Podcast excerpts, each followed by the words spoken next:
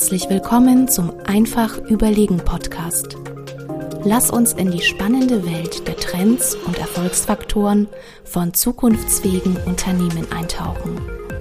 Und hier ist euer Gastgeber, Experte für Strategieentwicklung und digitaler Transformation von Familienunternehmen, Johannes Josnick.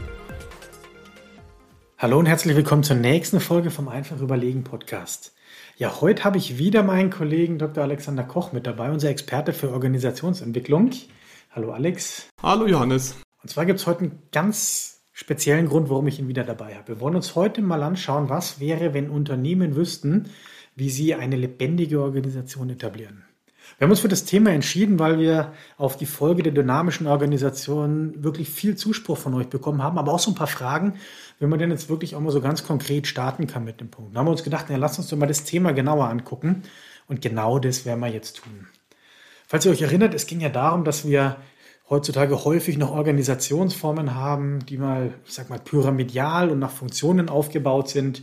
Und wir treten aber gerade in Veränderungsprozess, wo Organisationen viel mehr vernetzter sein müssen, viel mehr von verteilten Teams gesteuert werden. New Work kommt dazu. Die Komplexität erhöht sich, das Tempo der Veränderung erhöht sich, so dass Organisationen sich eben ja viel mehr verändern müssen. Dass Organisationen, wie sagt man so schön, viel agiler werden müssen, als es eigentlich in der Vergangenheit der Fall war. So, und genau dieses Stichwort Agilität, das ist ja eines, ich mag ja den Begriff ehrlich gesagt nur so halb, denn der wird einfach, naja, sehr äh, wie die Inflation gerade so um sich greift. Gleichermaßen wird der Begriff Agilität verwendet, um es so mal zu sagen. Denn ich glaube schon, dass da äh, schnell der Reflex bei der Hand ist, zu sagen, wir müssen aus, einem, aus einer starren Organisation ein agiles Gebilde machen, okay. Aber ich glaube, es lohnt sich gleichermaßen, sich mal mit den Aufgaben zu beschäftigen, die da in so einem Unternehmen stattfinden. Und da gibt es halt solche, die eine hohe, eine hohe Wiederholrate haben, die immer wieder aufs Neue stattfinden, in der Produktion oder an anderer Stelle im Unternehmen. Ähm, und da, glaube ich, lohnt es sich durchaus, in klaren Strukturen, in klaren Prozessen zu arbeiten, die auch den Leuten den Rahmen bieten, innerhalb dessen sie sozusagen hocheffizient und hochproduktiv arbeiten können. Das sind einfach komplizierte Aufgaben und wenn jemand weiß, was er da tut, dann ist es für ihn auch einfach. Und anders sind halt Aufgabenstellungen, die unsicher sind, deren Ende vielleicht auch unsicher ist, deren Ergebnis nicht klar ist, bei denen es äh, um unterschiedliche Menschen und unterschiedliche Meinungen, vielleicht auch unterschiedliche Ziele geht, wie bei der Veränderung von Organisationen selbst. Äh, wie bei der, auch bei einer Softwareentwicklung meinetwegen, bei der vielleicht von Anfang an nicht zwingend das Ziel, das am Ende entstehen soll, komplett klar ist. Da sprechen wir eher von komplexen Aufgaben und dafür müssen wir auch Lösungsmöglichkeiten entwickeln, die einfach mit Unsicherheit umgehen können. Und ich glaube, da müssen wir schon mal hergehen und die Aufgaben, die in so einem Unternehmen zu bewerkstelligen sind, mindestens in diese zwei Kategorien mal grob einteilen, bevor wir dann äh, überlegen, welches ist denn die beste Organisationsform für die Dinge, die wir da tun. Das heißt, wenn man es ja mal weiterspinnt, ist eigentlich die Frage im Raum, wie viel Agilität braucht es denn wirklich?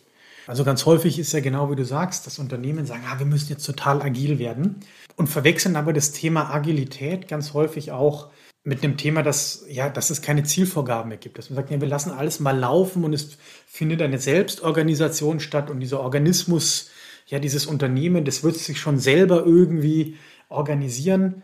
Aber die Realität zeigt was anderes, weil am Ende des Tages, was ist denn ein Unternehmen? Ein Unternehmen ist eine Zusammenkunft, um gemeinsame Ziele zu erreichen. Naja, da braucht es eben doch Richtung, da braucht es, ob Vorgaben der richtige Begriff ist, weiß ich nicht, aber es braucht dann doch eine gemeinsame Ausrichtung, wo man hinlaufen möchte. Es braucht also ein Leitbild, bestehend aus Vision, Ziele, Mission, dass die gesamte Organisation, die gesamten Mitarbeiter auch wissen, ja, wo geht denn die Reise auch hin? Also ich habe immer so dieses schöne Beispiel, man steigt ja auch nicht früh ins Auto, macht das Auto an und sagt, ich fahre mal irgendwo hin, wir wissen nicht wohin, wir werden schon sehen, sondern wir sagen auch, naja, wir müssen nach München oder nach Berlin und gehen halt mal auf die Reise und fahren dann dahin. Und ob dann der eine auf der Autobahn fährt oder auf der Landstraße, ja, das ist ja wieder was anderes, aber wir haben eine gemeinsame Ausrichtung. Und das ist für mich genau die Frage, die man so ein bisschen im Hintergrund haben sollte. Wie viel Agilität braucht es und welche Vorgaben welche Prinzipien sind denn auch die richtigen, die ich vorgebe? Ich würde sagen, das ist auch ein gutes Schlagwort, um mal so einzutauchen, weil man kann jetzt viel philosophieren über das Thema Agilität und wie muss so eine Organisation aufgebaut sein. Aber es gibt teilweise auch ganz einfache Möglichkeiten, wie man eben eine lebende Organisation auch heute schon etablieren kann. Und da würde ich sagen, Alex, lass uns doch mal so angucken. Ähm, wir haben ja doch so ein paar Impulse, die wir jetzt mal mitgeben können, wie man eben eine lebendige Organisation entwickeln kann. Genau, und viele Organisationen waren ja über viele Jahre oder Jahrzehnte erfolgreich und jetzt schauen wir nach vorne, wollen vielleicht eine Strategieveränderung äh, umsetzen und zur Umsetzung bringen. Und da gibt's ja diesen schönen Satz, Structure follow Strategy und genauso würde ich das auch in der Organisationsentwicklung äh, handhaben wollen.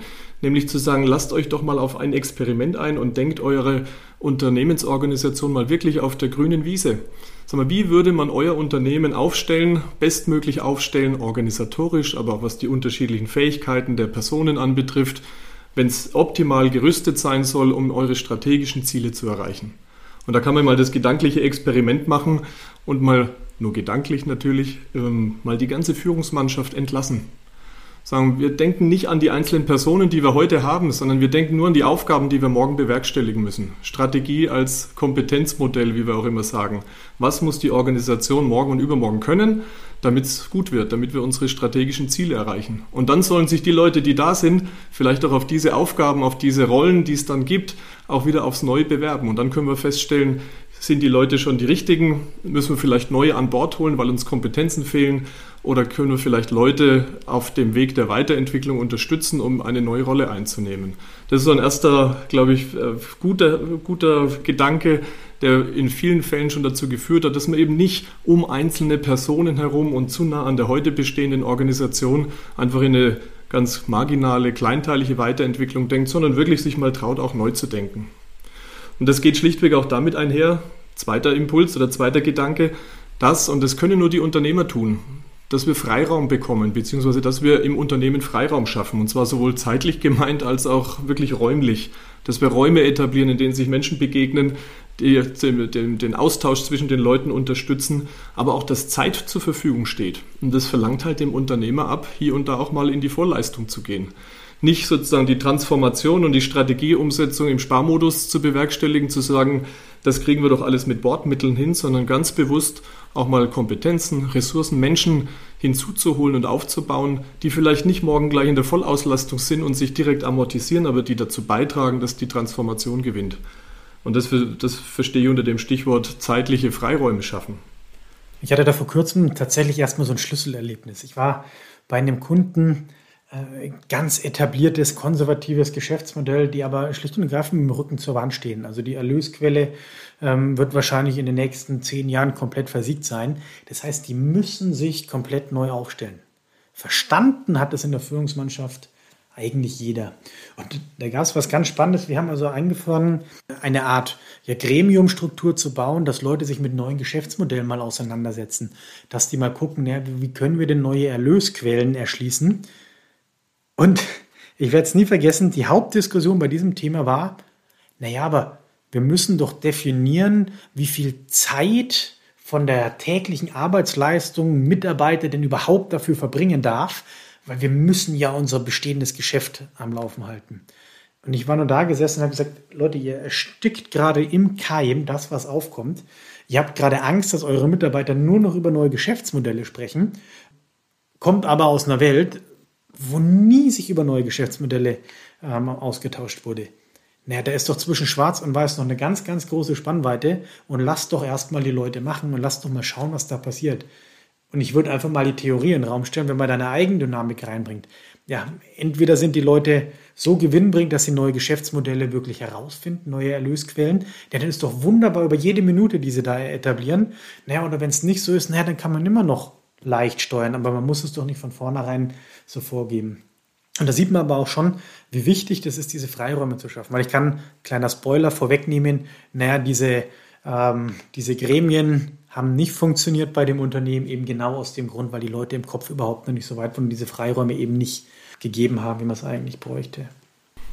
Was in meinen Augen dazu noch ganz wichtig ist, ist, dass wir eben, und das erleben wir leider oft, eben nicht versuchen, die Strategie so herunterzubrechen, dass jede einzelne Abteilung in der Organisation irgendwie einen Teil dazu beiträgt, sondern wir haben es halt einfach mit anspruchsvollen Aufgaben zu tun. Wir wollen ein neues Geschäftsmodell erschließen, wir wollen eine neue Produktlinie etablieren. Das ist nicht nur eine Vertriebsaufgabe oder nicht nur eine Entwicklungsaufgabe, sondern das ist eine Aufgabe, die ganz verschiedene Kompetenzen braucht. Und deswegen glaube ich fest daran, ist gerade die Strategieumsetzung eine super Plattform, um diese Silos, die wir heute in den Organisationen häufig haben, aufzubrechen, Teams zusammenzustellen, bereichsübergreifend, die aus ganz unterschiedlichen Historien vielleicht im Unternehmen kommen, die unterschiedliche Dinge beitragen können und die allein auf die Art und Weise, dass sie jetzt in einem Team zusammenarbeiten, wie sie es vorher vielleicht so nicht getan haben, auch eine neue Art der Zusammenarbeit lernen. Das hören wir ganz regelmäßig dann auch als Feedback aus den, aus den Unternehmen. Ja, jetzt lernen wir erstmal die Leute aus den anderen Abteilungen wirklich kennen. Jetzt verstehen wir erstmal, was die wirklich auch mit unseren Arbeitsergebnissen tun und was die eigentlich von uns erwarten können und wie wir künftig vielleicht auch äh, besser und anders zusammenarbeiten können. Ja, und genau diese crossfunktionalen Teams, die lassen sich ja relativ einfach auch wirklich ins Leben rufen. Also das kann man ja relativ schnell etablieren. Und ich finde, was da auch noch eine ganz, ganz einfache Möglichkeit ist, ja, man muss ja nicht immer anfangen, dass sich diese Teams in ewigen Sitzungen irgendwie treffen, sondern man kann einfach mal anfangen, schnelle, effektive Stehungen zu machen, die vielleicht häufiger, aber dafür kurz und prägnant. Einfach mal die Leute zusammenbringen, kurz austauschen, kurz darüber philosophieren, was denn jetzt dran ist, wo die Schwierigkeiten sind, wo man Hilfe braucht. Ganz probates, einfaches Mittel, um damit mal umzugehen ja nicht das nächste Drei-Stunden-Meeting, sondern wirklich sich bloß mal auf eine halbe Stunde treffen, dann wirklich stehen in irgendeinem Projektraum, haben wir gute Erfahrungen mitgemacht, macht auch mehr Spaß und die Leute wollen auch schneller wieder weg, so dass das einfach besser gelingt, als den Meetingkalender noch voller zu machen. Vielleicht ein Gedanke, und das ist, jetzt sprechen wir ganz stark über das, was in diesen Themen in den Umsetzungsprojekten, in diesen Aufgaben äh, Aufgabenfeldern inhaltlich passieren muss, in den Projekten, welche Ergebnisse wir erreichen wollen und wie wir das am besten tun. Das ist also die eine Ebene. Und die andere ist schon, und dafür braucht es auch Raum und da braucht es eine Plattform für, dass man sich auch mal bewusst Zeit nimmt für Retrospektiven, für die Frage, wie hat denn eigentlich jetzt dieses neue Zusammenspiel, diese Zusammenarbeit zwischen uns geklappt oder vielleicht auch nicht geklappt? Was habe ich für eine Erwartungshaltung ursprünglich an den Tag gelegt? Was hast du vielleicht von mir erwartet? Und wo wurde die Erwartung erfüllt und wo vielleicht auch nicht? Da haben wir vielleicht einen neuen Prozess in der, in der Steuerung eines solchen Programms aufgebaut. Ja, der steht dann erstmal auf dem Blatt Papier, aber ob es der beste ist, den wir äh, haben können, ist noch nicht beantwortet. Und das, glaube ich, können wir Stück für Stück für Stück ähm, verbessern und wechseln miteinander lernen, indem wir solche Retrospektiven ganz bewusst einbauen und dem auch ganz bewusst Raum geben. Uns die Frage stellen, wie hat dieses Zusammenspiel funktioniert und was lernen wir für den nächsten Zeitabschnitt daraus, wie können wir es besser machen. Klingt jetzt auch so einfach, aber was erleben wir denn in der Realität ganz häufig? Dass es nicht darum geht, wirklich ein konstruktives Feedback zu geben, sondern eher so eine Ver äh, Vergangenheitsbewältigung stattfinden zu lassen und sich zu rechtfertigen, warum ich oder meine Abteilung oder unser Bereich, warum der jetzt nicht schuld ist, dass, äh, dass es nicht funktioniert. Das hat aber nichts mit einer Retroperspektive zu tun. Das heißt, es klingt so einfach, ist aber dann doch in der Umsetzung schwerer, als man denkt. Und weil es viele Unternehmen einfach nicht gewohnt sind, sich gegenseitig offen Feedback zu geben, auch mit dem Blick nach vorne und nicht nur in die Rechtfertigung zu kommen, haben, äh, haben wir gute Erfahrungen damit gemacht, wenn man das zumindest in der ersten Zeit auch mal moderiert oder moderieren lässt, neutralen, mit, äh, neutralen Dritten mit einbezieht, der dann durch so ein Gespräch auch mit den richtigen Fragen führt. Und was man ja auch merkt, wenn man das eine Zeit lang begleitet, ne, die Kommunikation verändert sich. Ähm, die Leute sind wissbegierig, die wollen mehr wissen, was dann eben schon wieder zum nächsten Punkt führt. Na, die Leute brauchen auch mehr Informationen. Die wollen die, das fordern die mittlerweile ein. Und ganz häufig erleben wir eben, dass, ähm, ich sag mal, Unternehmensinformationen, Informationen über die Strategie etc., dass die einfach nicht transparent und leicht zugänglich sind. Aber genau das ist es, was in meinen Augen eben crossfunktionale Teams, die zusammenarbeiten sollen, die von sich aus eine Dynamik entwickeln sollen, was diese Personen auch brauchen. Und da wird heute noch unterschiedliches Maß angelegt in vielen Fällen, wie wir hören oder wie wir es auch immer wieder erleben. Da wird erwartet, dass jemand Verantwortung übernimmt aus der zweiten, aus einer dritten Reihe im Projektkontext. Man gibt ihm aber nicht die notwendigen Informationen dafür. Das ist so die eine Sicht. Und die andere, das muss man schon auch in die Waagschale werfen, glaube ich. Neulich mit einer Unternehmerin gesprochen, die sagte mir, na, die Leute wollen immer mehr wissen. Die wollen am liebsten alles wissen. Sag ich, na, es muss ja nicht jeder alles wissen, aber es muss halt jeder das wissen, was er für die Aufgabe gerade braucht. Sagt sie ja. Es gibt aber nicht nur ein Informationsrecht, sondern es gibt dann bitte auch eine Informationsnutzungspflicht, wie die sich ausgedrückt hat. Man sagt, wir geben den Leuten Informationen und wir haben nicht den Eindruck, dass sie die wirklich verwenden und für die Aufgabenstellung auch sinnvoll einsetzen. Das heißt, das ist auch da wieder die Frage der Balance, wie viel Information braucht es und wie viel wird dann auch wirklich genutzt. Was aber die Erfahrung schon zeigt, ähm, ist, dass man wirklich intensiv kommunizieren muss. Also, dass es eigentlich, wenn man ganz neutral mal drauf guckt, dass dann zu viel kaum möglich ist. Und das erleben wir auch ganz häufig, dass man sagt, na, ich habe doch einmal die Strategie kommuniziert und damit muss sie doch jeder kennen. Das langt in meinen Augen nicht. Also es muss einfach mehr sein, es muss permanent sein, es muss intensiv sein. Man muss da wirklich auch in die Interaktion gehen, um die Informationen zu teilen. Wenn es der Unternehmensführung klar ist, heißt es noch lange, dass es den, Unter dass es den Mitarbeitern im Unternehmen klar ist. Und so gibt es den, den, den simplen Spruch, wenn man es selber schon fast nicht mehr hören kann, dann ist es vielleicht gerade viel genug, was Kommunikation angeht. Also da gibt es fast kein zu viel, da stimme ich völlig zu. Jetzt haben wir ja viel über Prinzipien gehört, aber eins ist mir noch ganz, ganz wichtig das Thema Führungsverständnis. Also gerade das ist extremst wichtig, wenn wir über lebendige Organisation sprechen. Das ist eine andere Art zu führen, es ist eine andere Art, mit Leuten umzugehen. Und da braucht es eben auch Führungskompetenzen und ein Führungsverständnis, was eben diese neuen Möglichkeiten ermöglicht. Ja, lieber Zuhörer, jetzt haben wir viel über lebendige Organisationen gehört, einige Tipps und Tricks haben auch geteilt mit euch. Wir haben dir das auch nochmal unter www.einfachüberlegen.de als One-Pager zusammengestellt. Da kannst du dir nochmal die wichtigsten Punkte von heute anschauen. Und was mich auch interessieren würde, ist, wie bei dir das Thema schon funktioniert. Hast du schon eine lebendige Organisation und nutzt du schon einige von den Tools, die wir hier genannt haben, oder ist die Organisation doch noch eher träge und ja, ein bisschen ähm, vergangenheitsorientiert. Schreib mir doch einfach, wie es dir mit dem Thema geht, an josnik.weismann.de. Ja, in dem Sinne, ich freue mich aufs nächste Mal und bis dann.